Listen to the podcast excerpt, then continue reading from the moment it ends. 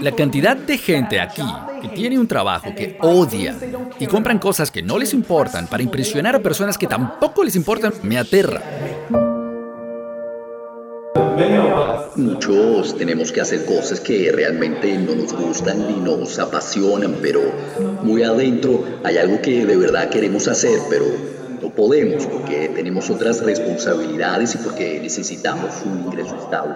Estamos obligados a hacer algo que no amamos hacer. La pregunta es, ¿cuáles son las tres actividades principales, las tres metas necesarias para poder acercarte a hacer algo que de verdad amas?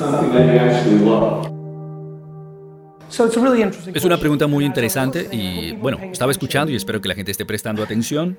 La mayor parte de la gente gasta dinero en cosas estúpidas que luego los obliga a hacer cosas que no quieren hacer. Entonces, paso número uno, para la mayor parte de la gente aquí, deben vender su casa, agarrar el dinero y alquilar devolver el BMW y comprarse un Toyota. Yo tengo un BMW, no es tan malo. Y por eso, honestamente, esa es la vulnerabilidad. ¿Por qué tienes un BMW? Porque me encanta, por el branding, me encanta manejarlo, no sé. Entonces, para mí, allí se pone interesante, ¿no? ¿Tú te gusta lo que hace la marca porque te hace ver bien ante otra gente? No sé, no estoy asumiendo nada.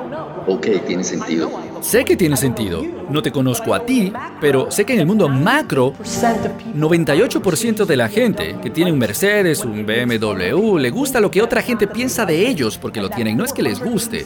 Y esos 487 dólares al mes versus lo que realmente necesitan, que son 100 dólares al mes, por eso tienen un trabajo que odian porque están pagando por una vida que no significa nada.